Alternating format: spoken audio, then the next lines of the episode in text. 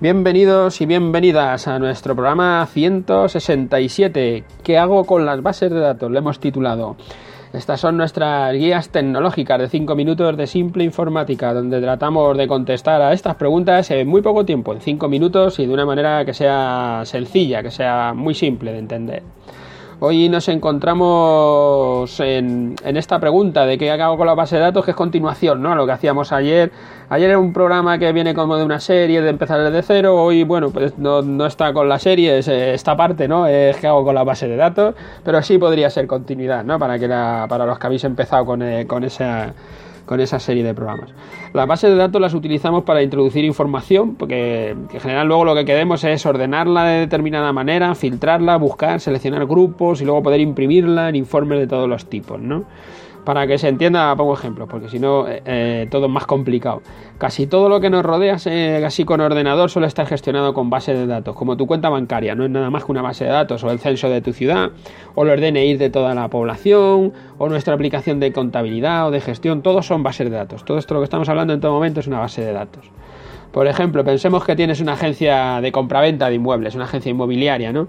Y tenemos, pues bueno, una cantidad de inmuebles importante y como no lo tenemos en base de datos, pues tendremos o un Excel donde iremos poniendo cada una de las viviendas o como suelen hacer, que yo he visto muchas, pues tienes una ficha, te imprimes una hojita con cada vivienda, la metes en una carpeta y es posible, o sea, muchas agencias lo hacen, incluidas algunas que son franquicias, y es posible que así pues te apañe bien. Tienes todas las fichas metidas, vas ojeando tu carpeta, de tanto ojearla te las conoces de memoria y entonces bueno pues te resulta cómodo, eres capaz de enterarte así.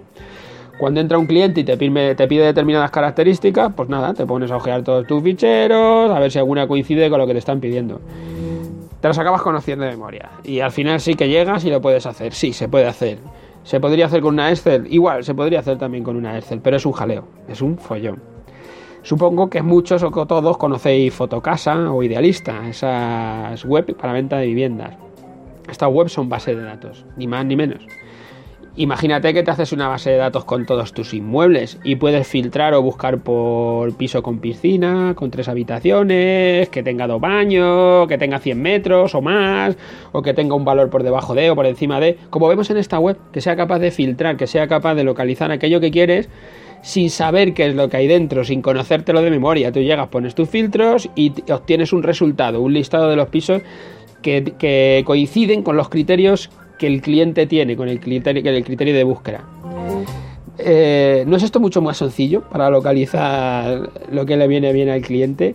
Y ya, si trabajamos con varios en la empresa y entra un piso o, o varios y tu compañero lo añade a la libreta y tú no te enteraste, hasta que no lo veas, no lo ofrecerás a los clientes. Pero si está en la base de datos, en cuanto hagas una búsqueda, pues aparecerán todos los inmuebles, todos los que estén disponibles con esos criterios de búsqueda del cliente. Desde luego, si tienes a gente que está captando pisos por un lado y a gente que los está vendiendo por otro, es, que es una locura no hacerlo. O sea, el trabajo colaborativo es muchísimo mejor haciéndolo sobre una base de datos.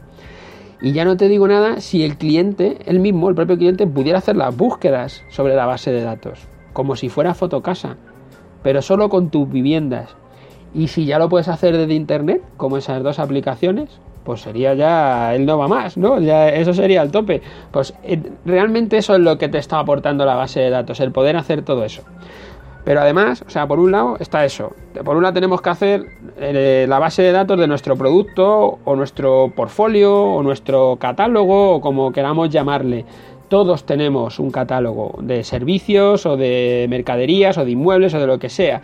Todos tenemos un, portfolio, un catálogo, una cosa que queremos vender al cliente. Pero también tendremos que crear otras bases de datos, por ejemplo, con los clientes que nos han pedido alguna vivienda y tenemos su teléfono, tenemos su nombre, pero también tenemos su correo electrónico, que es fundamental para enviarle las ofertas de otros productos que nos vayan saliendo. También podremos hacer la base de datos para gestionar las citas, los calendarios, la, yo que sé, la, dónde están las llaves de los pisos, yo que sé, todo lo que se nos ocurra. Tenemos pero un buen montón de cosas que podemos controlar desde una base de datos, que nos darán mucha más rapidez, que eso ya lo estamos viendo, muchas facilidades para llegar a todo y sobre todo mucho control de todas las operaciones que hagamos. Da igual si lo que tienes es un supermercado, ¿sabes? Y no quieren la base de datos para enseñar al cliente el producto, tu catálogo, pues lo ven en, en las estanterías y lo compran y se lo llevan. pondrás una base de datos para controlar la venta, para saber lo que vendes. Fíjate, ¿eh? ya, nos, ya nos enseñaré el catálogo.